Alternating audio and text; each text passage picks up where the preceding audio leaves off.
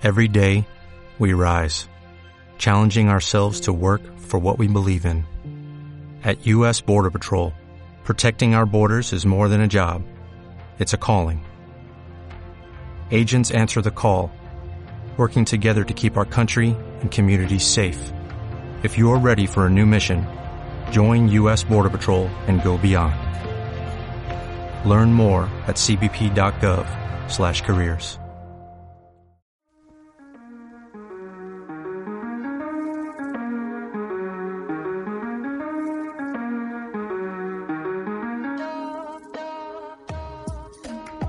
Hola a todos, soy Yeskel Romero. Bienvenidos al podcast Otra vez es Lunas, el espacio en donde conversaré sin filtros con distintos invitados sobre temas cotidianos, arte y filosofías de vida con el fin de entretenerte y hacer más soportables tus inicios de semana.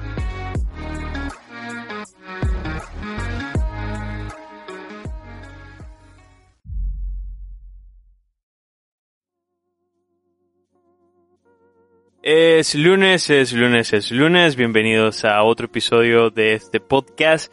Este episodio es el número 21 y estoy eh, increíblemente sorprendido de que todavía tengo fuerzas para sacar más episodios antes de que termine el año. Posiblemente haya un último episodio. El, está planeado desde esa semana. Pues va, va a ser bastante interesante y va a participar mucha gente. Con eso voy a cerrar el año. Pero pues nada, eh, ¿qué les comento? El episodio de hoy eh, lo estoy haciendo con un invitado que estuvo prácticamente el inicio de este podcast. Con él hice las primeras pruebas del podcast, por decirlo así. Y pues me alegra tenerlo. Antes de, de empezar y, presentarles al invitado del día de hoy y comentarles de qué vamos a hablar, este, estoy viendo la posibilidad de que el podcast pues no se publique de forma semanal, sino de forma quincenal o cada dos semanas, pues literalmente porque ahora la plataforma del podcast me está pidiendo que debo de pagar una, una, cierta cantidad de dinero para poder mantener los episodios que tengo. O sea, cada vez que publico un episodio va eliminando uno de los primeros. Entonces, de hecho, a la fecha no pueden escuchar ni el episodio número 1 ni el número 2 y cuando se publique el número 21, que este, no van a poder escuchar el número 3. Entonces tengo que resolver ese tema porque mi miedo es, no me molesta pagar, mi miedo es no poder recuperar los episodios en la plataforma de Spotify.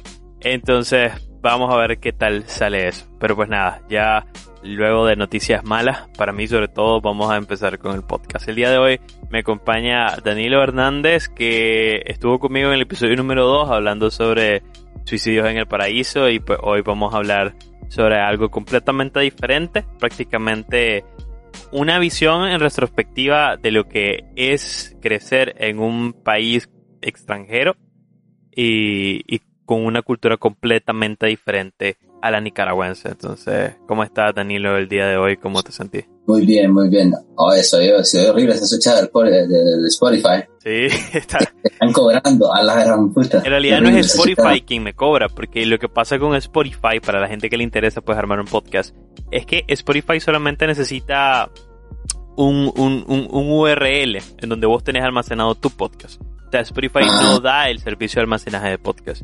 Vos lo puedes hacer a través de otro servicio tercerizado. Pues yo he escogido iBox para esto y iBox es quien me está cobrando. Spotify pues no tiene culpa de nada. Pero cómo se comunican estas dos aplicaciones es lo que me preocupa porque le puedo pagar a iBox para tener episodios ilimitados. Pero no sé si Spotify va a poder devolverme los tres primeros episodios que publiqué. Pues eso es triste, pues. Pero bueno, para la gente que, que quiere saber. Los podcasts cuestan dinero.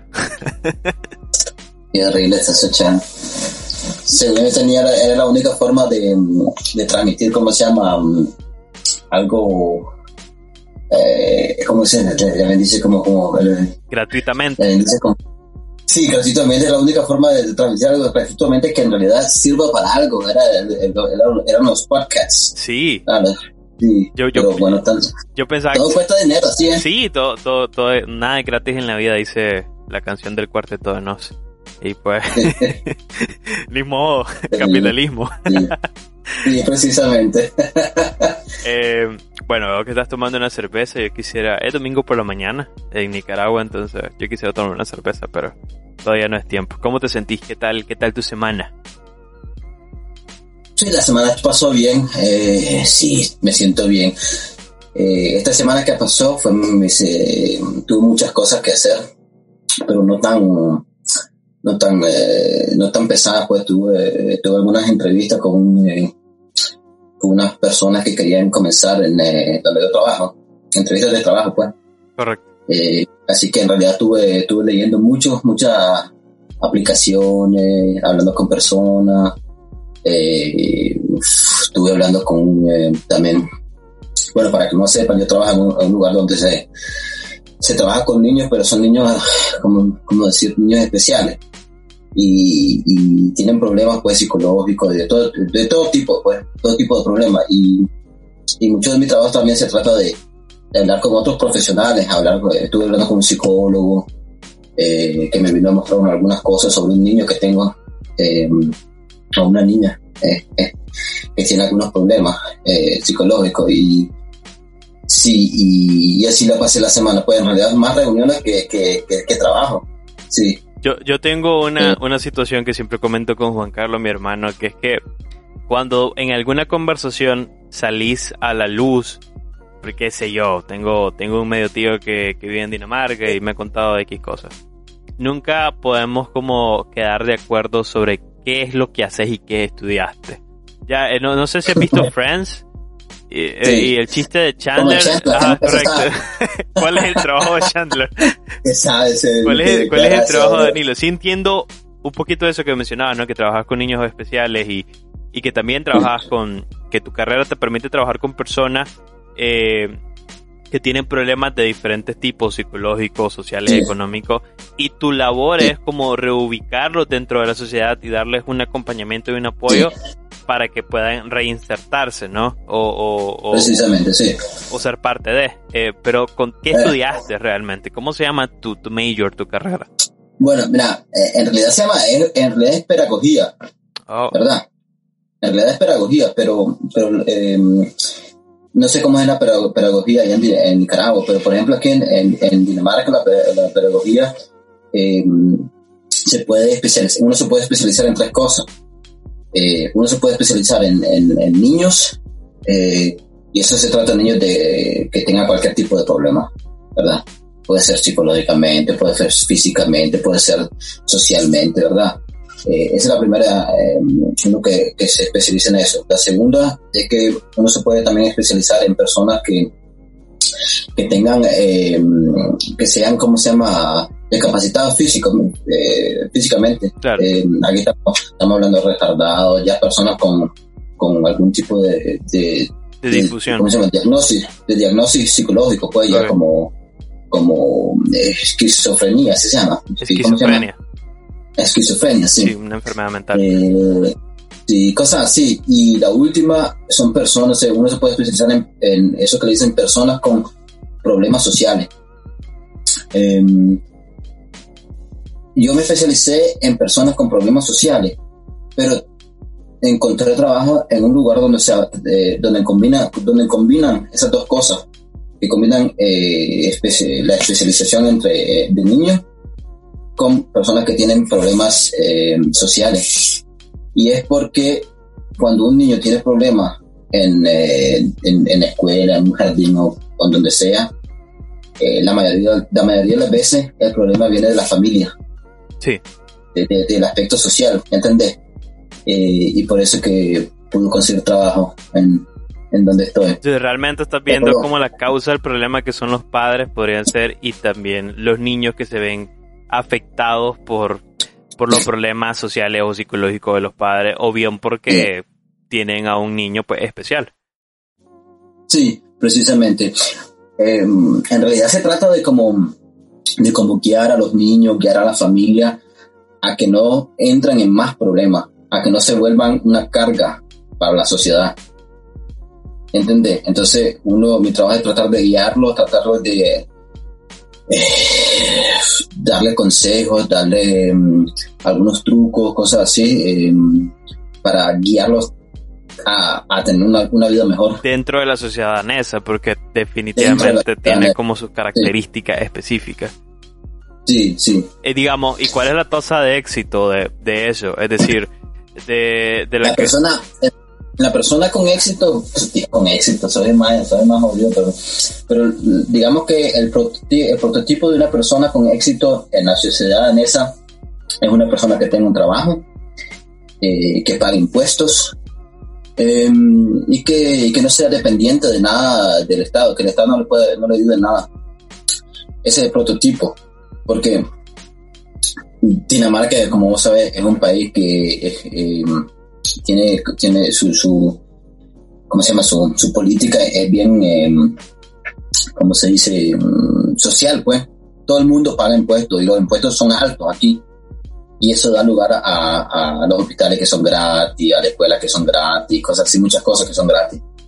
Así que el Estado, claro, no quiere que no quiere estar pagando a personas eh, que no hagan nada. Tienen que aportar a, de forma de, de, de, con impuestos, pues, para que la sociedad eh, puedas, eh, pueda ayudar a los más, eh, a los más débiles. Dentro de, dentro de, digamos, dentro del el esquema político que se maneja entre socialismo y capitalismo, como que Dinamarca se mantiene en el medio, obviamente. Creo que han, declarado que no son socialistas, pero tienen muchas políticas sociales. Sí, son, eh, eh, en realidad son, son, sí, son bien en, el medio. Em, y, y, el, y el, ¿cómo se llama? Y el debate político siempre es así. Algunos que quieren ir más a, a los socialismos, otros que quieren ir más al capitalismo, y así se están, eh, se están jalando el uno al otro para, para conseguir más, ¿cómo se llama? Más votos entre una ideología y otra. Pero, pero realmente siempre acaban como en la mitad de todo eso. Y, digamos, eh, ¿qué, crees que sea más funcional, o sea, para la, la sociedad danesa o, o, para cualquier otra otro país en el mundo? El, punto medio o, el extremo, ¿no? Socialismo, capitalismo. O no sé, no sé, en realidad no creo que sea la, persona adecuada para estar diciendo cuál sería lo mejor. Lo que sí puedo ver es que, es que esta sociedad de alguna forma eh, no es que es perfecta, pero, pero, pero, pero sí eh, embarga y, puede, y, ayuda a muchas de las personas que, eh, que tienen dificultades para, para, para sobrevivir por ejemplo, si, si vos eh, te casás con, con tu pareja y tienen un niño y el niño nace discapacitado, entonces el gobierno te ayuda inmediatamente, eh, económicamente, con personas especiales, con psicólogos, con doctores, con todo, para que tu hijo crezca lo mejor posible, aunque sea discapacitada la persona. ¿Entendés? Y, y, y eso lo veo como una cosa bonita, pues. Sí, sí, creo, yo también creería que algo bueno, pues porque, porque sí, ¿no? Eh, y creo que es como también la, la participación activa del gobierno, ¿no? De que al final, pues, sí cobran un montón de impuestos, pero sí ves hacia dónde van. Diferente a Latinoamérica, en donde podrían cobrar muchos impuestos o poco, y pues realmente nunca ves hacia dónde van, pues eh, siempre es corrupción. Ahora, pero yo te preguntaba la tasa de éxito cuando tenés a un padre o, o uno de tus niños y presentan algún problema, este, sobre todo psicológico o social, vienen de una familia un poco disfuncional, donde tal vez hay drogadicción o alcoholismo, desde el acompañamiento de vos y, tus colegas o, toda la organización, o sea, ¿qué tan, ¿qué tan alta es la tasa de éxito cuando trabajas con las personas? En realidad, esas personas logran cambiar, logran reinsertarse correctamente en la sociedad, logran controlar mejor las adicciones o los problemas económicos o sociales que, que los padres tienen y eventualmente los niños tienen o, es muy complicado? Es muy complicado, depende de la persona. Uno no puede, uno no puede salir de, de, ningún problema si uno no quiere. Si uno es adicto a algo, digamos droga o alcohol, eh, ninguna persona te puede decir que no, ¿verdad? Si uno, si uno es adicto a eso, uno, uno lo busca, uno lo encuentra y uno lo consume. Eh, claro que hay personas que te pueden ayudar, te pueden aconsejar, pero mm, si la persona no quiere, entonces nunca se va a poder, ¿cómo se llama? nunca se va a poder hacer nada, ¿verdad? Así que cuando, cuando, cuando, cuando estamos en éxito, estamos en éxito cuando logramos entrar, entrar en eh, lo primero que se tiene que hacer en un caso así sería establecer un diálogo con la persona, ¿verdad? Eh, digamos que seas una persona que, que seas adicta a, algo y establecemos un diálogo y, y, de ahí comenzamos a hablar por qué haces eso, qué te sientes sentir, por ejemplo, estar tomando cada rato. te, sentís bien, te sentís bien, pero pero ¿por qué a cada rato no estás viendo que, que te, te, está causando dolor de, no sé, de tu cuerpo se está jodiendo, que tus familiares no te quieren, cualquier otra cosa? Puede ser muchas cosas, ¿verdad? Claro. Pero el diálogo, entre el diálogo eh, hace que, que, que, el profesional pueda entrar a, a, a aconsejar, a, a, guiar a la persona eh, de una forma de que eh, tal vez pueda ser capaz de salir de su propia adicción es como terapia, ¿no? sí, sí, sí, viene siendo un poco como terapia, sí. Yo no estoy diciendo que soy terapeuta. Sí, sí, no, estoy diciendo eso, pero, pero sí, es como terapia, sí. Sí. Y digamos, ¿qué tanto de eso te llevas a la casa? Es decir, me imagino que a veces tenés que lidiar con niños y situaciones que, te pueden impactar en, mayor o menor medida, pues su historia, su vida o, o, también la energía, ¿no? creo yo siendo honestos, que, que trabajar con niños especiales es, doblemente más cansado, ¿no? Porque hay que tener, pues, mm. Una serie de consideraciones para poder trabajar con ellos, porque definitivamente no vas a utilizar el mismo método de enseñanza y de guianza que con un niño o una niña normal, o bien niños que han sido traumatizados. Entonces, toda esa carga psicológica y emocional te la llevas a la casa o sos completamente capaz de segregarte y, este, este es el Danilo del trabajo y, este es el Danilo de casa y no se combinan. No, me llevo algunas cosas, pues, pero, pero, pero sí, sí me llevo algunas cosas, pero uno tiene que pensar así de que lo tienes que dejar en el trabajo, porque si no te estás jodiendo vos mismo, si no lo dejas te, te, te, afecta, como vos mismo estás diciendo, te afecta tu, tu humor, te afecta la forma de, de pensar, de ver, de, de, de, hablar con tus hijos, con tu, con tu pareja, cosas así. Así que eh, digo yo que uno, pues, uno, lo tiene que dejar, lo tiene que dejar en el trabajo. Ya. Sí. Cuando, tengo, cuando, por ejemplo, cuando yo tengo, eso lo hacemos todos allá, cuando, cuando uno tiene libre, tiene libre, pues. Pues un día, por ejemplo, me acuerdo que había una situación de, de una pareja donde el hombre le, pegaba a, su pareja, pues a su mujer. Y yo me di cuenta ya saliendo del trabajo. Eh, y mi jefe estaba ahí, entonces, y él le tuvo que decir a mi jefe, no lo, eh, acabo, de, acabo de, descubrir esto, pero yo tengo libre, así que me voy. y, así, y, eso es porque tenía libre. Y, y, algunas veces tiene que ser así, bien, como bien jodido, ¿verdad? Bien, y decir, bueno, no es mi problema ahorita porque estoy saliendo del trabajo. tengo que concentrar en mi hijo, en mi familia, en, mí mismo, y lo del trabajo es del trabajo. Sí, porque igual no estaría sano mentalmente, o sea, si no tenés ese, ese espacio para vos y tu familia, Luego volvés al trabajo y no vas a trabajar de la misma manera, vas a trabajar mucho peor. Ahora, digamos, ya, ya puedo entender mejor tu, tu trabajo y, lo que estudiaste, pues ya, ya, ya creo que ya salí de la duda luego de tantos años. No sé, porque en realidad nunca te había preguntado, porque es que a grandes rasgos entendía, pero específicamente pedagogía, no, o lo había olvidado o no sabía si era realmente eso que estudias, porque estudiaste muchas cosas, pues me habías comentado. Sí, eh, eso es muchas cosas, sí, pero lo que, lo que es, lo que en realidad la forma de, hacer pedagogía en Dinamarca es también bien jodida porque para hacer una, una, una, gran historia corta, se trata de aquella vez que en la Segunda Guerra Mundial, cuando Hitler eh, tenía eh, su, ¿cómo se llama? Su ejército de niños jóvenes, no sé, sí, que, ajá, que eran la, la juventud nazi. Sí, sí. Como la juventud sandinista. Sí, sí, precisamente, pero en ese tiempo, cuando Hitler tuvo su, su ejército de jóvenes, ¿verdad? Eh, muchos jóvenes daneses también se unieron a los alemanes. Y, y, después de todo eso, de que, y después de que ganaron la Segunda Guerra Mundial, muchos países europeos eh, eh pusieron muchos recursos en hacer esta, en, en tratar de, evolucionar eh, la, la, ¿cómo se llama? La pedagogía la forma de ayudar a las personas que están en, en, ¿cómo se llama? Que están en, que están en, ¿cómo se llama? En, perdón, que están en, en, en, posiciones, en posiciones, ¿cómo se llama? Delicadas o posiciones eh, donde se pueden, eh, eh, desviar de la, del camino, digámoslo así, desviar de, la sociedad. Era también un poco contrarrestar la, la, propaganda y la manipulación de la época, ¿no? O sea, cómo desarrollarlos para que no se dejen engañar tanto. No, un poco sí, para, que, sí, sí, para, para, para proteger a sí mismo la, la, la, ¿cómo se llama? La juventud. La, sociedad. Ah, correcto. Sí, sí. Y qué interesante. Y de ahí viene. Sí, de ahí viene todo eso.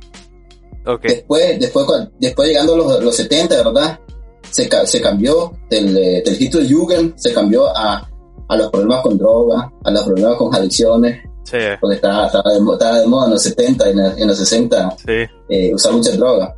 Sí, y así, y así poco a poco se fue formando esta, esta, esta, este tipo de trabajo, pues. Y actualmente, ¿cuáles, ¿cuáles serían los retos? Porque mencionas niños y adultos, pero ¿y qué pasa con los adolescentes? Yo creo que esa es la etapa, es la edad en donde hay más conflicto interno porque te empezás a descubrir, quieres saber quién sos, te tratas de definir y, y, y también estás en el punto medio en donde tenés miedo a lo que viene y, y ya sentís el peso de lo que te pasó de niño, ¿no? Entonces y, entonces, ¿cómo, cómo pasa que qué sería el problema más grande actualmente en Dinamarca con los adolescentes? O los adultos jóvenes igual, como, como yo. Bueno, eh, fíjate que hace, bueno, yo por ejemplo como profesional no me, no me acerco a, no me acerco a los jóvenes porque eh, para mí es una cosa muy difícil no sé por qué, eh, para mí es más fácil con niños y con personas ya adultas, ya adulta, adulta.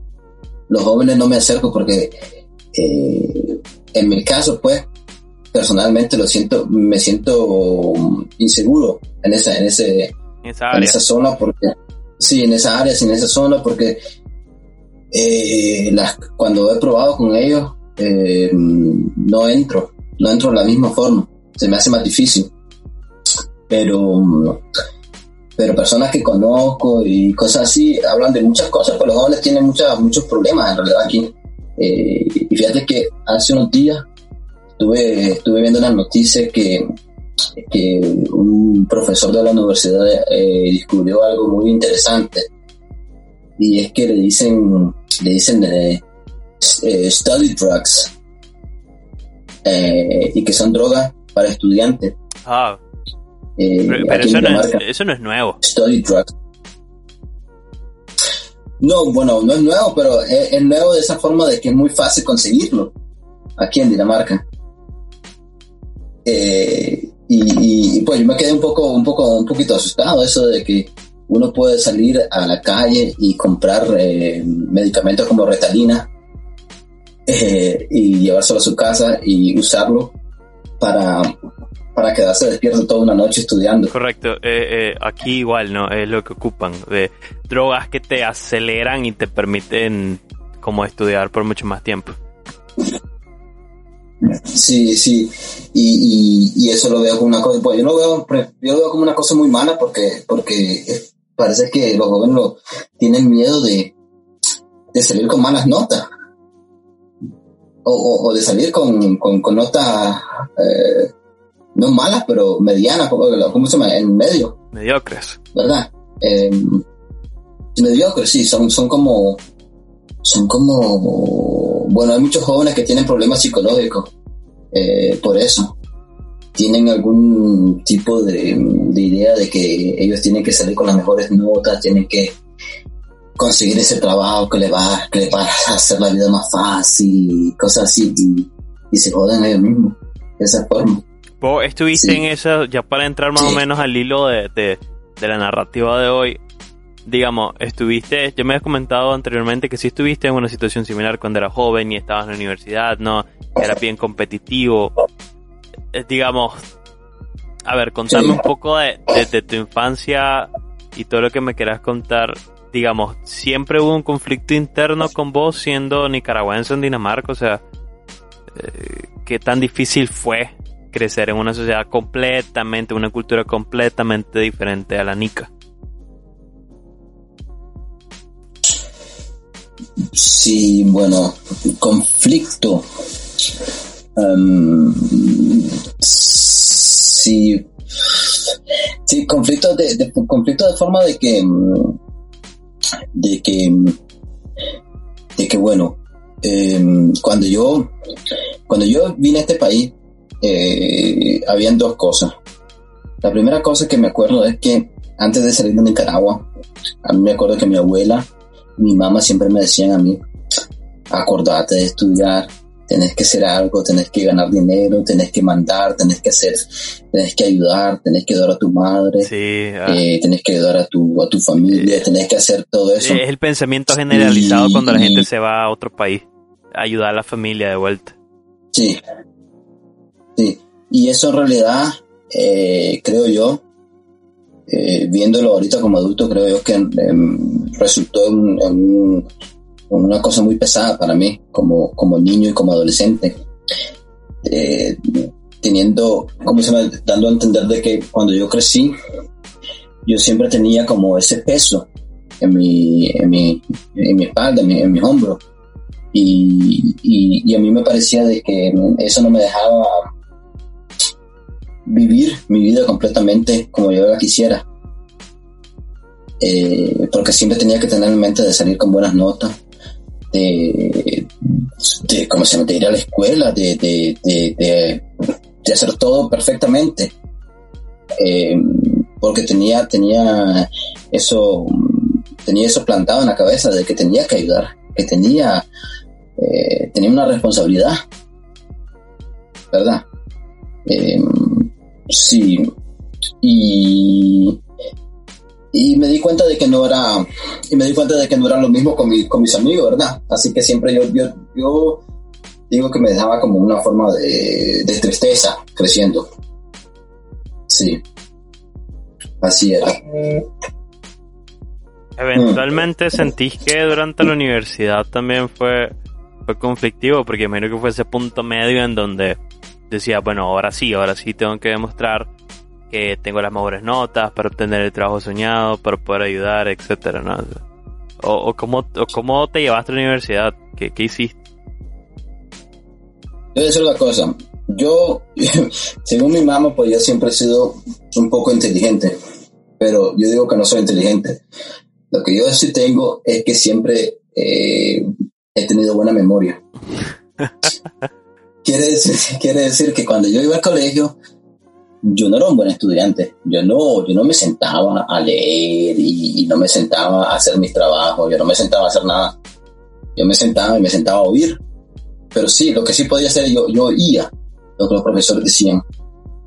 Y oía todo, y oía todo. Eh, y cuando ya llegaban los exámenes, de alguna forma, siempre me he acordado de todo lo que había pasado. Así que llegando a los exámenes, yo siempre podía, eh, podía como 80% de las de las respuestas que yo daba eran correctas. Y siempre Apunta ha de sido así, memoria, ¿no? Sí, todo así, siempre ha sido así toda mi vida.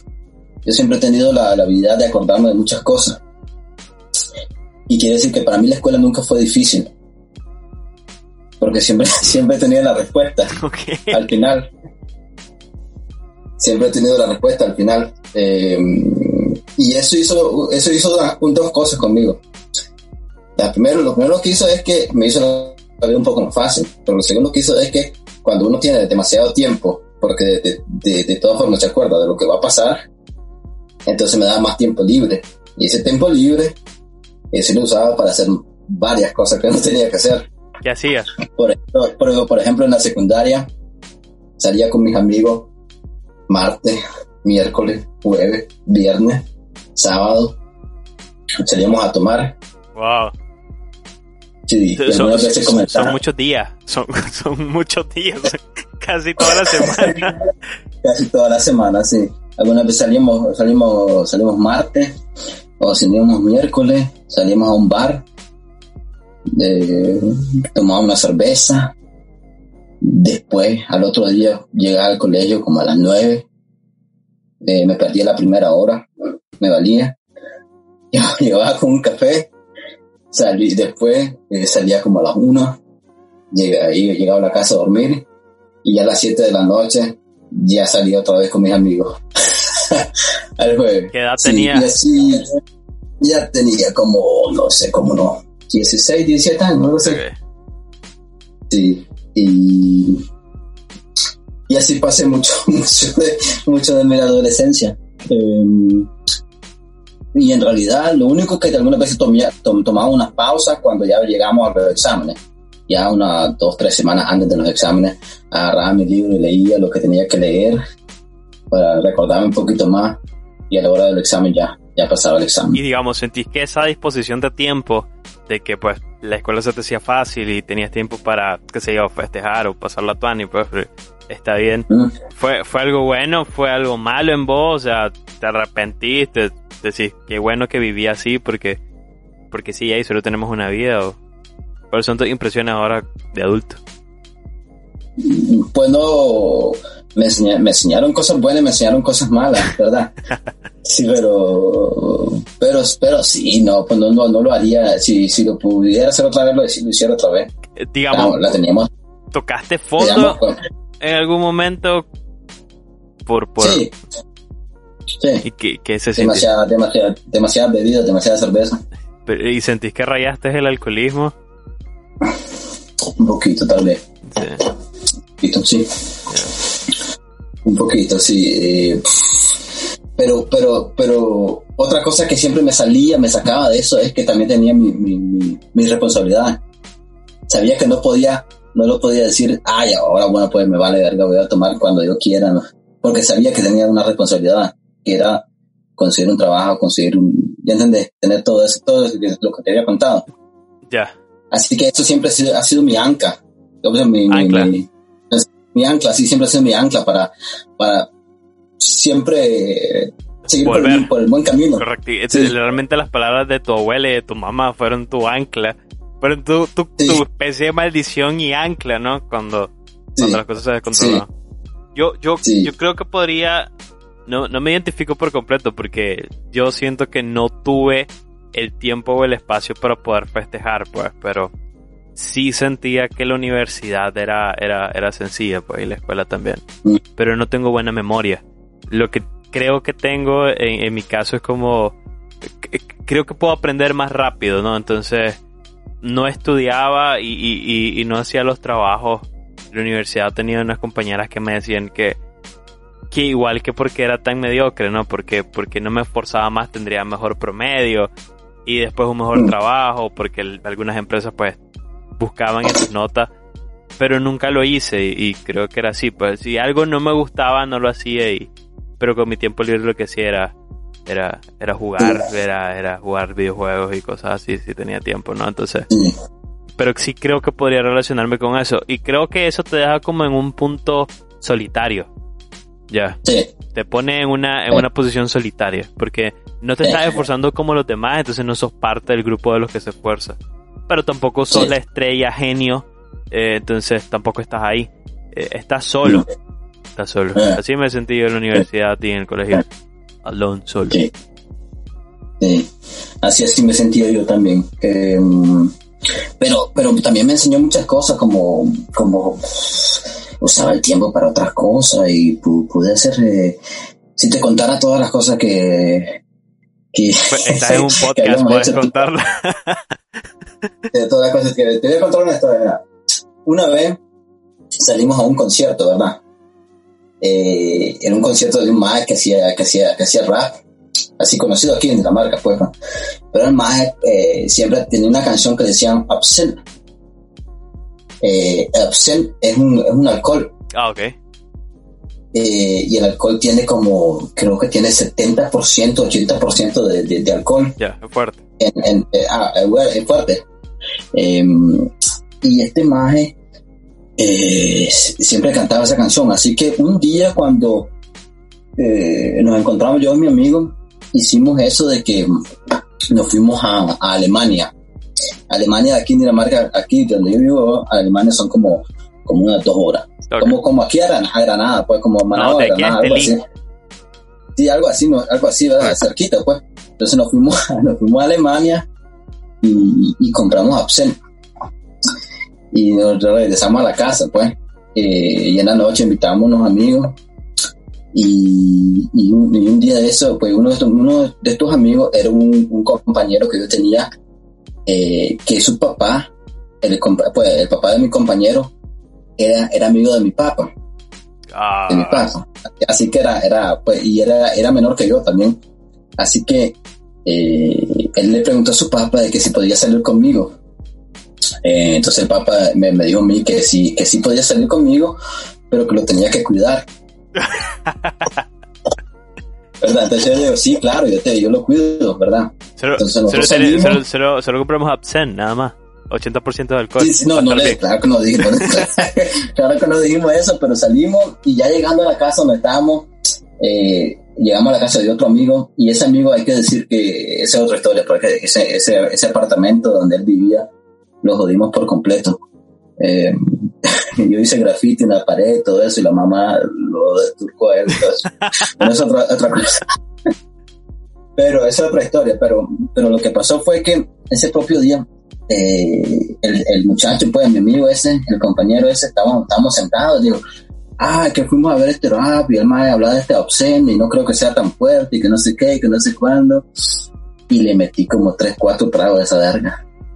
Y lo tenía vomitando ahí nomás. Y lo tenía y vomitaba por todas partes. Y estábamos como, no sé, como cinco, seis kilómetros de la casa de él. Ah, y no, y no, y no, y no, y no paraba, pues no, no se paraba, pues se, se, se desmayó y no lo, y no lo, y no lo podía, ¿cómo se llama? revivir, es No lo podía, despertar. no, si no lo podía revivir, yo estaba tan cerquita de llamar a, a la ambulancia.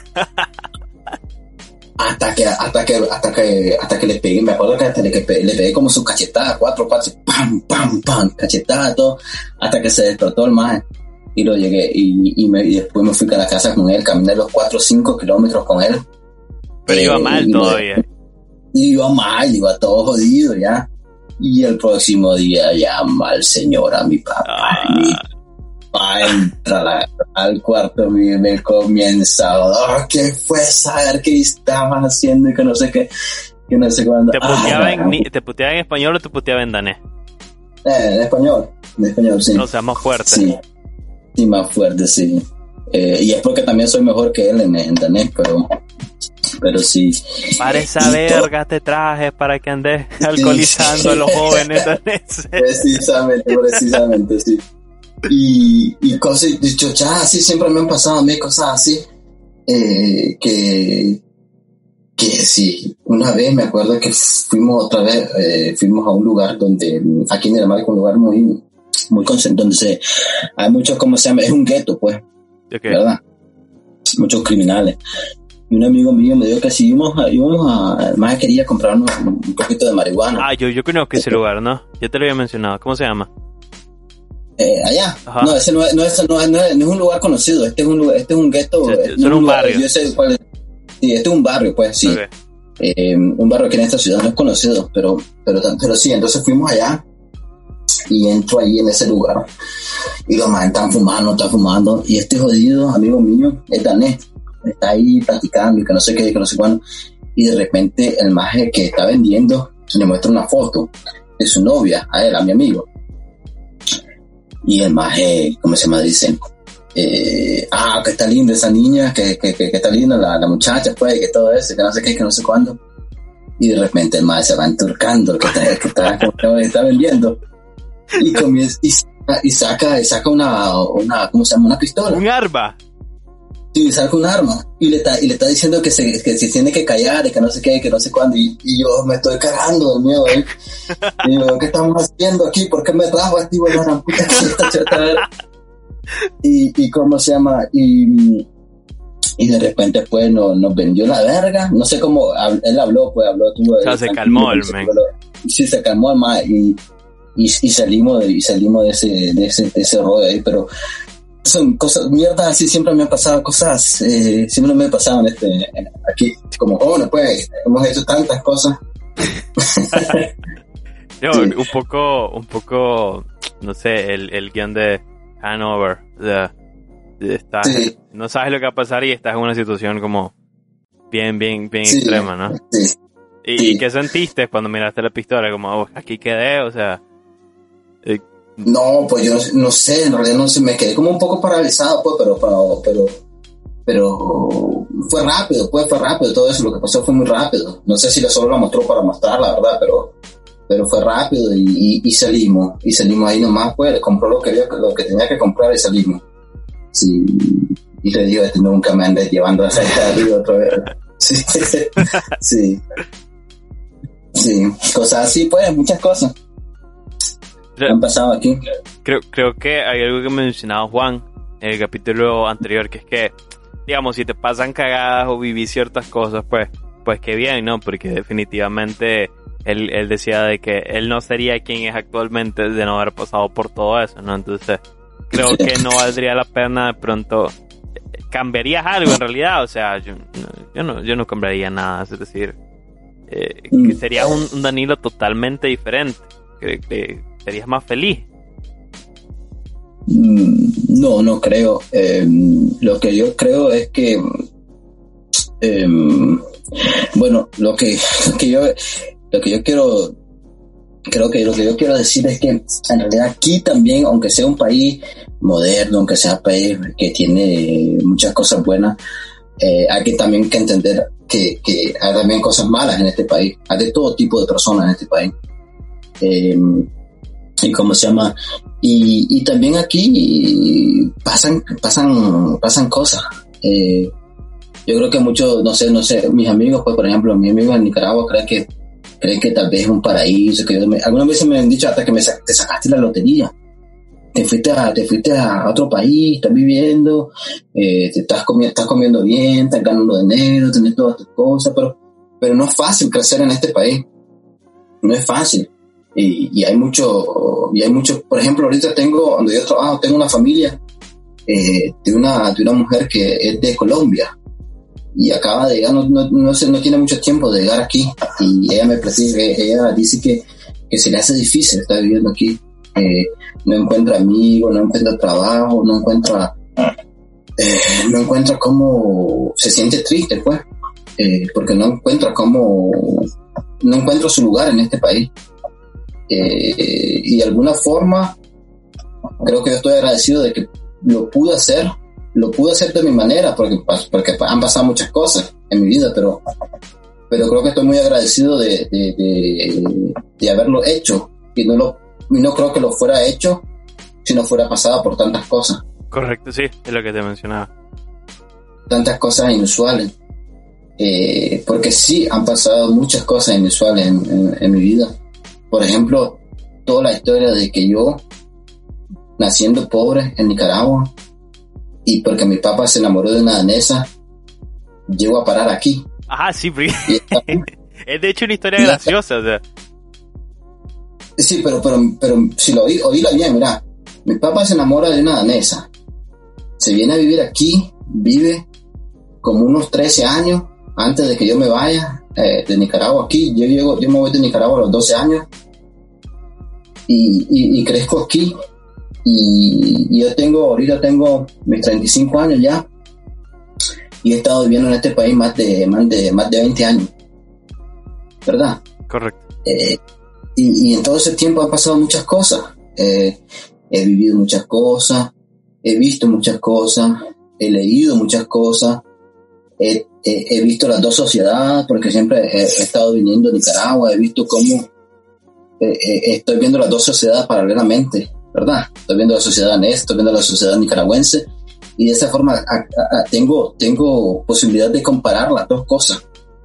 Eh, la sociedad nicaragüense, la sociedad danesa, eh, la personalidad nicaragüense, la personalidad danesa, eh, la forma de ser humano que los nicaragüenses tienen contra la forma de ser humano que los daneses tienen. ¿verdad? Son muchas cosas he visto muchas cosas diferentes y, por eso me siento agradecido, pues. Sí, creo que te pone en una posición como bastante especial, ¿no? O sea, no es, no, no creo que sea tan replicable en otra persona, porque es que, y también me lo mencionaba Juan Carlos, o sea, eh, eh, él decía, yo, yo podría hacer un libro de las cosas inusuales que nos han pasado, no, pero han pasado muchas cosas raras. Entonces, pero, pero ponerte vos en, en, en, ese punto medio entre las dos sociedades entre dos familias también, porque tenés una familia Nick, tenés una familia eh, danesa, entonces si te dejas en una, en una posición de experiencia que creo que muy pocas personas podrían tener, este, y, y definitivamente te hace, aunque no lo creas así, más inteligente o más sabio, ¿no? Porque eh, es que es difícil realmente eh, entender el, contraste entre dos culturas, ¿no? Y, haber vivido por 12 años una vida en, Nicaragua y luego por 20 una vida en, Dinamarca, o sea, si te, te, convierte, sos el producto de eso, ¿no? Sos el producto de una situación muy específica. Me acuerdo que sí, yo siempre me, gusta me gusta verlo, cosas, por ejemplo, una cosa que, que, que, que la gente siempre se, se, ríe de mí cuando hablo de esto, que por ejemplo, una cosa tan, tan, tan, como se llama? Tan eh, casual como, como, como el bus. Aquí, el bus tiene hora exacta aquí en Dinamarca. Vos te vas a una parada, puedes leer a qué hora pasa el bus. Si el bus dice, este bus pasa a las 8 y 15, a las putas 8 y 15 pasa el bus. puedes planificar tu viaje. Vos, puedes, le, puedes decir a tu trabajo, el bus sale aquí a las 8 y 15, estoy allá a, a las 8 y media. Aquí a Nicaragua te vas a una parada y, te, y esperar que y, y, y, algunas veces pasa el bus, otras veces no pasa el bus, otras veces estás esperando una, una, unos 20 minutos de más, ¿verdad? Sí, que, la cagada aquí es que el bus pasa a la hora que tiene que pasar. La cagada es que te quiera recoger. Porque pasa de viaje, o sea, no, no, no se para, porque hay gente guindada de las puertas del bus. Eh, y, así, pues tengo rato de no montarme en bus. pero sí recuerdo, pues, que recuerdo que para ir a la universidad tenía que pasar una rotonda.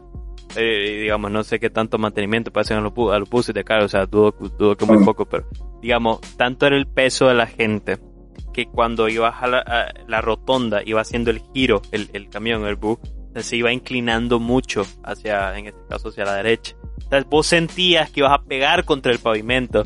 Y me acuerdo que en muchas ocasiones, porque tenía que llegar a la UCA, tenía que ir guindado. O sea, y, y es una mierda extrema, pero la gente lo hace. Llegas a Dinamarca, donde la dinámica de buses es completamente diferente y decís, wow, yo estoy en, en, otro mundo, imagino. Pues. Sí, y hay muchas cosas, pues, en realidad que...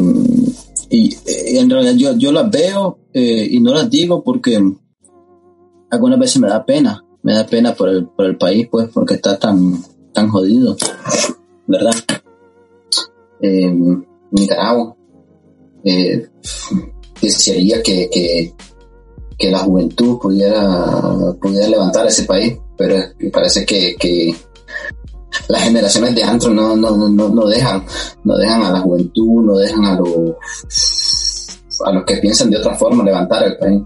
Sí, definitivamente esa generación que creció con la guerra o nació durante o después de la guerra, eh, crecieron con estos valores este, políticos. Y, creo que el latino en particular se da mucho a... Creo que pasan dos cosas, se, se presta mucho a la corrupción porque por ser de Latinoamérica o ser de un país tercermundista, en el momento en el que tienes una oportunidad de tener una posición de poder, de ganar dinero, pues decís, la tomo y no me importa ser corrupto porque estoy protegiendo mi vida, mi futuro, mi familia, mientras más dinero haga mejor, porque estoy en un país tercermundista, es una oportunidad muy rara.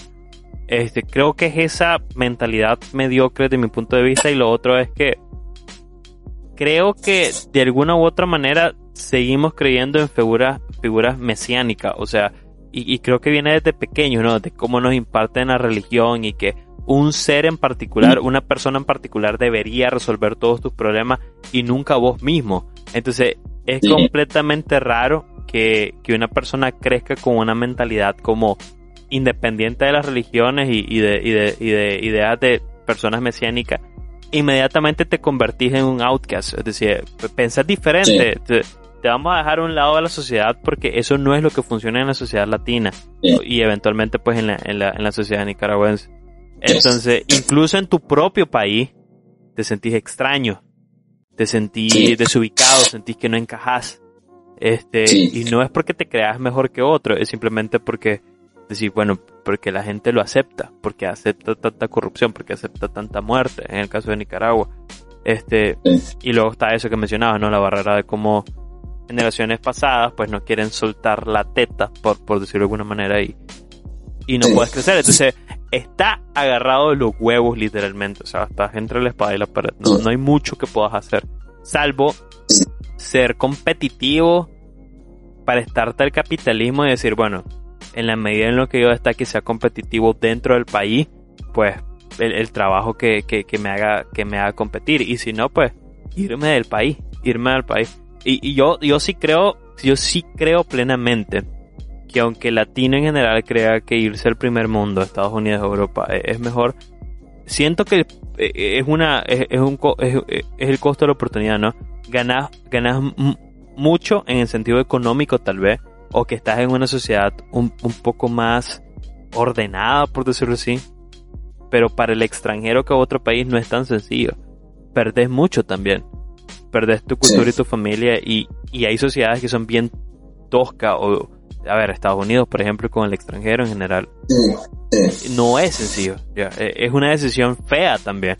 Al final del día yo creo que nadie se quisiera ir de su país, pero toca. Sí, sí. Sí, es, sí, creo que, que y por eso que muchos nicaragüenses también ven a los Estados Unidos y cosas así como, como, como el paraíso, ¿verdad?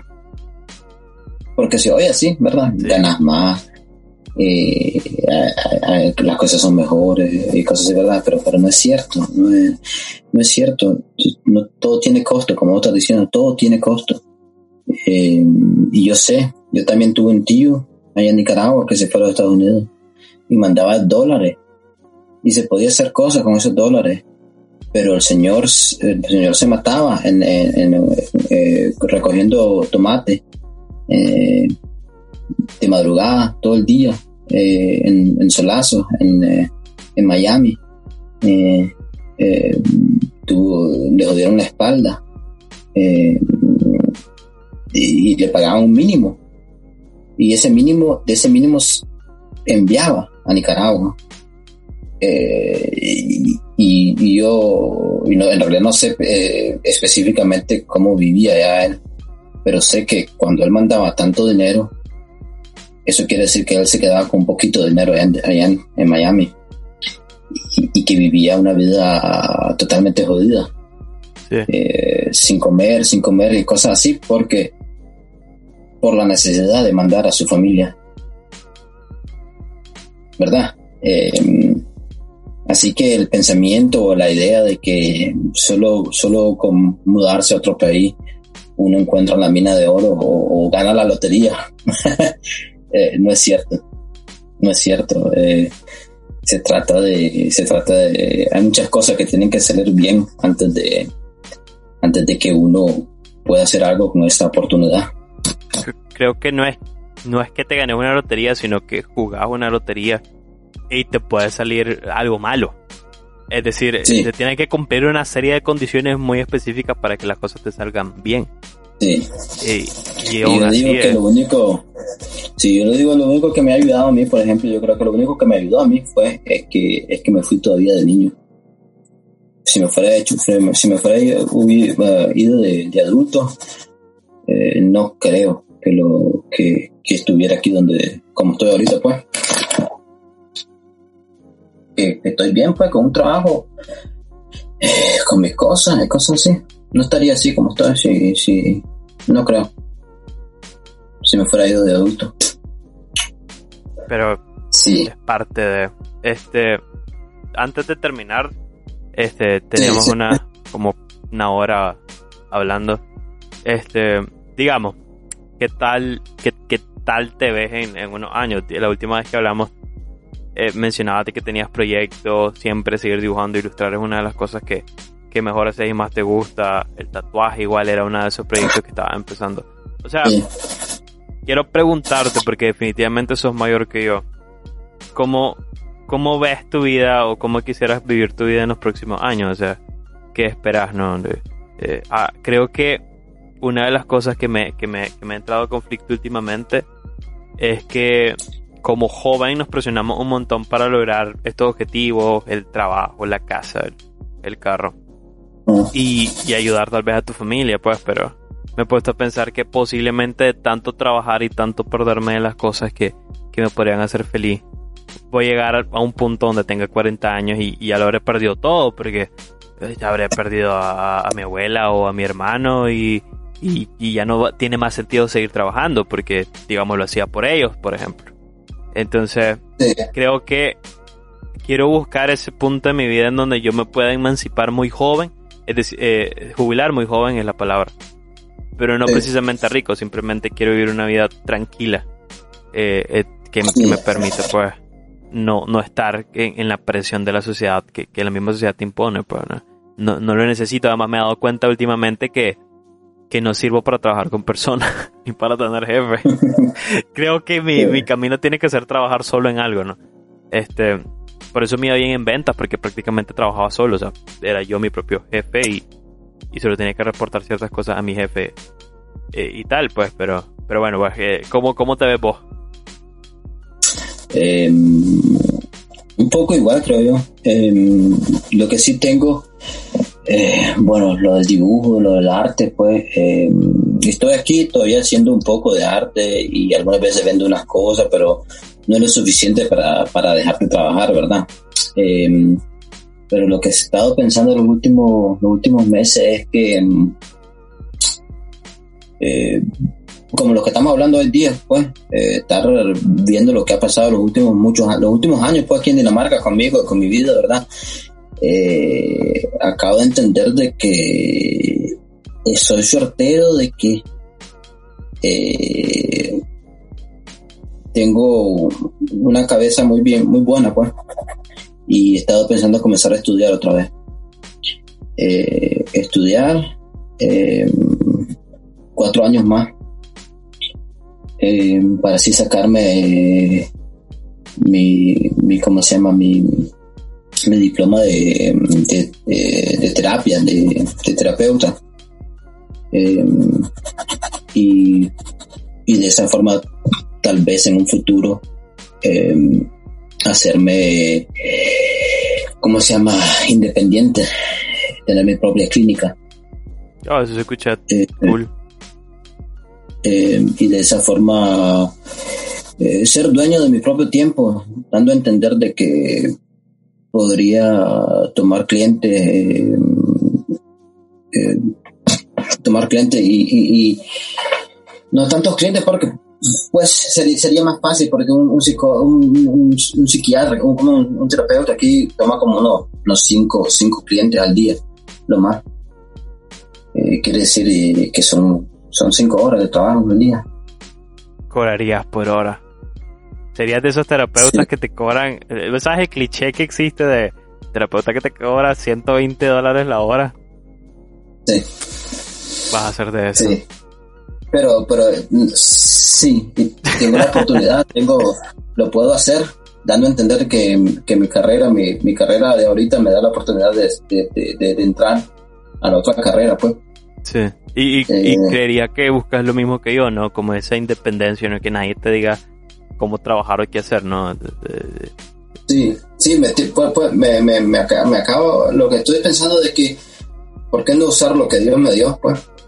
que, que, que siempre ha sido lo, lo, único que puede que, que pues, también soy bueno otras cosas pero pero lo que lo que sí ha sido bueno siempre ha sido bueno ir al colegio siempre, siempre me ha acordado siempre siempre me ha siempre me ha jodido pues, siempre me ha gustado ir al colegio siempre he estudiado eh, o mejor dicho siempre me he acordado de las cosas siempre me he acordado de las cosas y siempre me han, me han, eh, me han ayudado esa, esa, esa cosa que yo puedo y ¿por qué no aprovecharse de eso? Me parece excelente, me parece, me parece genial. Sí, y sí. y eso creo. bueno, uh, muchísimas gracias Danilo por acompañarme el día de hoy. Yo quiero ver luego cómo nombro este episodio. Fue una plática de nuevo, sin guion, igual como que tuve, como la que tuve la semana pasada con Juan Carlos, mi hermano. Este, me alegra tenerte acá de vuelta. Realmente siempre, siempre estoy ni poder hablar con vos este, conocer un poquito más de tus aventuras durante la, la, adolescencia y la juventud, que sorprendentemente, a pesar de que sos familiar mío, no conozco todas, pues, y, me gusta mucho esa idea, pues todavía tenés cosas que contar. Juan, mi hermano, dice, rescatando también el episodio anterior para que lo escuchen porque está gracioso, eh, al menos tiene historias que contar de la infancia, pues ya, ya tiene algo que contar en una, en una borrachera o, o a su hijo o a sus nietos, pues eso también parecería verga. Este, bueno, muchísimas gracias a todos por escuchar el episodio de hoy. Este, tenido, si te interesa puedes dejar tus redes, eh, sobre todo las redes donde estás trabajando tu arte.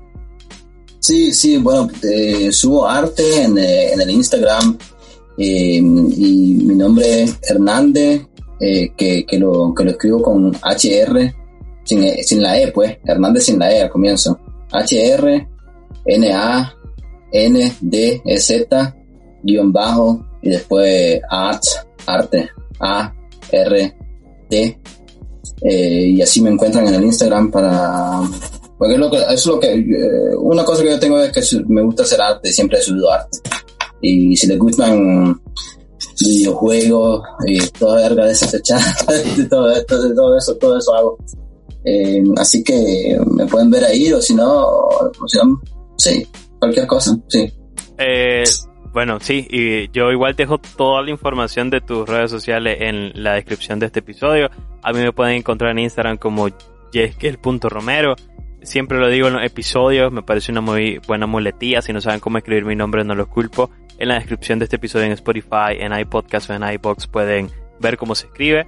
Jeskel.romero en Instagram. No subo tanto contenido últimamente porque, bueno, vida tercermundista, tengo que trabajar.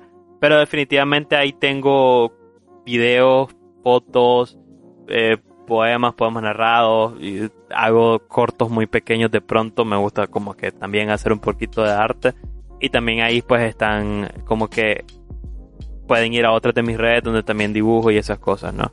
Este y, y pues nada, en, Twitter me encuentran como Pat Bukowski y, y, y en Facebook pues no me busquen pues porque solo para los memes y no hablo con nadie.